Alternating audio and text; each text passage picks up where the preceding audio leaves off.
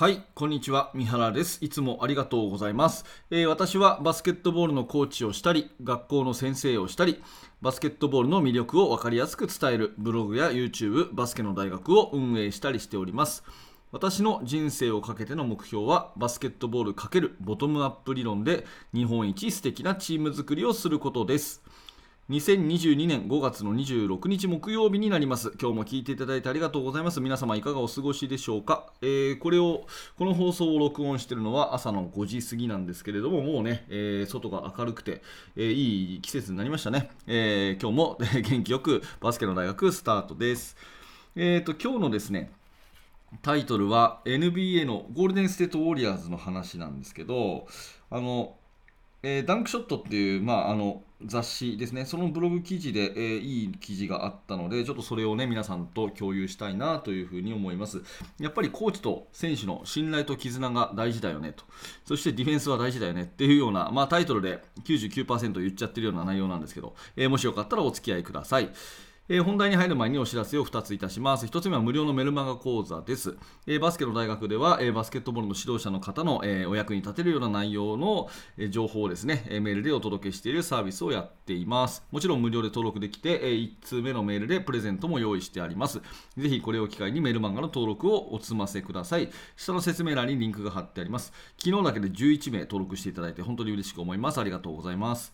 えーそしてもう一つは YouTube メンバーシップですね、えーメンバーシップの方では毎朝の通常の放送に加えて、えーそこではちょっと出しづらい私のですね実体験とか、え過去の失敗談とかですね、え現在進行形で取り組んでいる最新のチーム作りのお話をしております、え現役の指導者の方だったら120%役に立つ内容だと思うのでえーもしよかったら下の説明欄から YouTube メンバーシップの方も一度覗いてみてください。よろしくお願いいたします、えーさて今日のテーマはですね、私が今一番好きなゴールデンステートウォリアーズ。まあこれもう何度もラジオで言ってますけど、私の今年の、えー予想はウォリアーズ優勝ですから。ね、えーウォリアーズ対シクサーズじゃないかなとファイナル思ってたんですけど、シクサーズは負けちゃったので、でまあね、えーウォリアーズ頑張ってほしいなというところで、えーもうすぐ NBA ファイナルに手が届くところにウォリアーズがいる、そのチームですけど、やっぱり、えーコーチ陣と選手の信頼と絆が非常に強いようですね。そういった、えーお話がですね、記事になっているので、ちょっとそれをね、かいつまんで読んでいきたいと思います。まあ、あの、今、ダラス・マーベリックスとゴールデン・ステート・ウォリアーズは、えー熱い試合をしていまして、ねえーまあ、第4戦もこそ落としたものの、まあ、非常に優勝に優位なチームであることは間違いないと。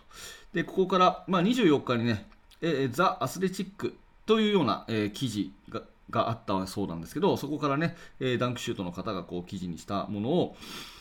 えー読んでみますね。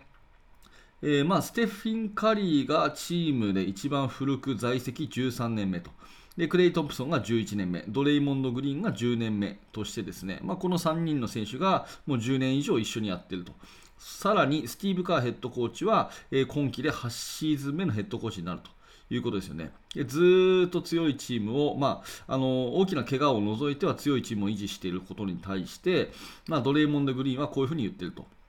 で俺たちは今、ステフが13シーズンで、えー俺が10シーズンだとで。カーヘッドコーチとは8年間も一緒にやっている。俺たちはコーチが言うことを信頼しているし、彼らも俺たちを信頼してくれていると。それはパートナーシップというやつだ。えー確かにゲームプランの99.8%は彼ら、まあ、コーチングスタッフですね。彼らが組んでいるけど、俺たちはみんなで一緒に考えていくのが好きなんだ。これ大事なんでもう一回言いますね。俺たちはみんなで一緒に考えていくのが好きなんだ。えー俺たちにはあ、彼らには俺たちがコート上で感じていることを伝えていて、それが時々彼らと少し違うこともある。このチームは全員でうまくやっていくようにやってるのさ。ここすごくいいですよね。あの私の、まあ、ボトムアップ思考で考えるとですね、やっぱり選手も意見が言えるっていう、そういう状況。まあ、大人のチーム、NBA とはいえですね、多分そういう雰囲気にないチームはあるんじゃないかなって私は予想するんですけど、ウォリアーズは双方向のコミュニケーションが取れているということですよね。まあ、ウォリアーズの攻守の要で、えーボーカルリーダーを務めるグリーンは、カーヘッドコーチをはじめとするコーチングスタッフとの関係をそのように話していたということですね。うん、メンフィス・グリズリーズとのカンファレンスファイナル第5戦では、95対134の大敗を喫した際、グリーンはグリーンとカリーは選抜陣に、えー、ケボン・ルーニーを戻してほしいとコーチ陣に志願、ね、あいつをスタメンにしてくれと次の試合。第6戦でそのルーニーがスタメンを務め22リバウンド5アシストの活躍を見せてシリーズを制したことは記憶に新しいと。要するに選手がヘッドコーチたちにスタメンはこうしてくれっていう風な要望を言ってあじゃあそうやってみようっていう風な場面があったっていうことですよね。えー、対するカーヘッドコーチはですね私は常にディフェンシブなマインドセットを抱いている、まあ、ディフェンスを重視していると。現役時代は大したディフェンダーではなかったから皮肉に聞こえるかもしれない。うん、だが私は毎試合ディフェンス面から試合を組み立てたいんだ。ドレイモンドは究極のディフェンダーだ。とグリーンを称えていたと。いうことですよね、えー、第3戦を終えた後マブスのルカ・トンチッチはウォーリアーズは信じられないほど見事なプレーをしていて全員がそれぞれの役割を理解している。それに長い時間をかけて作り上げてきたチーム。彼らは長い年数を一緒にプレーしてきて上質なバスケットボールをプレーしている。だからウォーリアーズを倒すことは本当に難しいんだと漏らしていたことからもウォーリアーズのチーム力の高さを感じることができるということですよね。まあ、まだシーズンは終わってないもののウォーリアーズは近年で最も成功を集め収めているチームと選手たちとコーチ陣の良好な関係は強さの要因の一つと言えるだろうというね、まあ、こういう話なんですね。でこの中で私が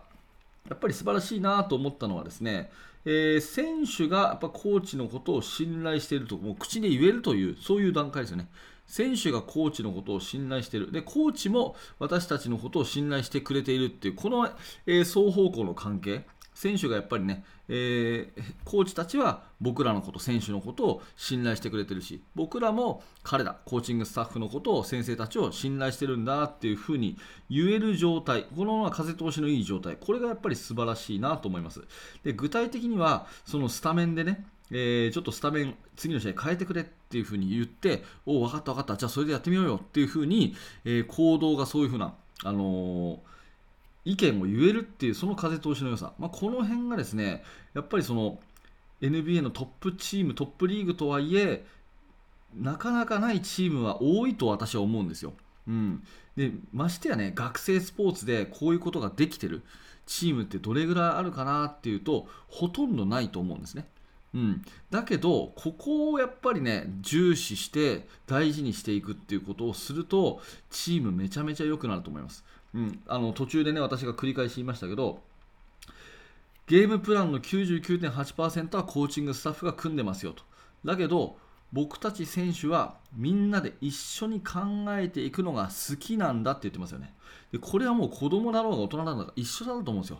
言われたことをただただ言うってやるってだけじゃなくてね、えー、自分で考えてこうしてみたいと思うんですけどああいいねやってみようかやってみてうまくいったらいいね。ね間違えたらチャンス。ね。良くなるチャンスだから次どうしてみようかっていう風な会話を続けていく。これがやっぱりチーム作りの根本じゃないかなというふうに思います。まあ、トップチームのウォーリアーズがこういうことをしてるっていうことは非常に勇気のある話ですよね。そして、もう1個はあのディフェンスに力を入れてるっていうところで、スティーブ・カーヘッドコーチは、私、現役時代もスティーブ・カーヘッドコーチのこと好きでしたけど、シカゴ・ブルーズ、そしてサンアントニオ・スパーズの、ね、シューターとして、もう本当、シューターっていう感じの選手だったんですが、まあ、コーチとしてはやっぱディフェンスをからゲームを組み立てたいというふうに言って、いますよね。でこれはすごい分かる気がしていて当然点を取ることも大事なんだけどやっぱりディフェンスを一生懸命重視する練習するっていうことを通じて選手同士の信頼と絆みたいなものが深まるっていうところも絶対あると思うんですよ。だから信頼と絆とディフェンスっていうのはこの三位一体でですね、えー、こう3つ揃ってこうギュッとこうチームが固まるみたいなところがあると思うのでスティーブ・ガーヘッドコーチもただディフェンスの、ね、失点を抑えることが勝利につながるっていう戦術的な面だけじゃなくてそのマインドセットとしてやっぱりディフェンスを重視するっていうところがあの言っているんじゃないかなというふうに私は思いました。はい、じゃあ話をまとめていきますが、まあ、トップチームのウォリアーズね、えー、本当にチームバスケに徹しているその秘訣というか、えー、部分はですね信頼と絆っていうところで双方向の会話そういったことがあるんだよってことをドレイモンド・グリーンの、まあコメントから私は読み取れたわけですね。そしてカーヘッドコーチはそれを土壌を作るためにディフェンスを重視してやっぱりその全員でバスケットしていくっていうそういうマインドセットを、えー、この8年間ね作っていったからこその今のこういうねチーム状態なんじゃないかなということで、えー、私たち学生スポーツの場面でもですねこういった双方向の会話選手の意見を聞き入れてみる、ね、そしてディフェンスでチームを一つにするっていうような手法は、えー、十分真似できることじゃないかなと思ったので今日はそんなお話をしてみました、えー、今日のお話はウォーリアーズの信頼と絆とディフェンスとというお話です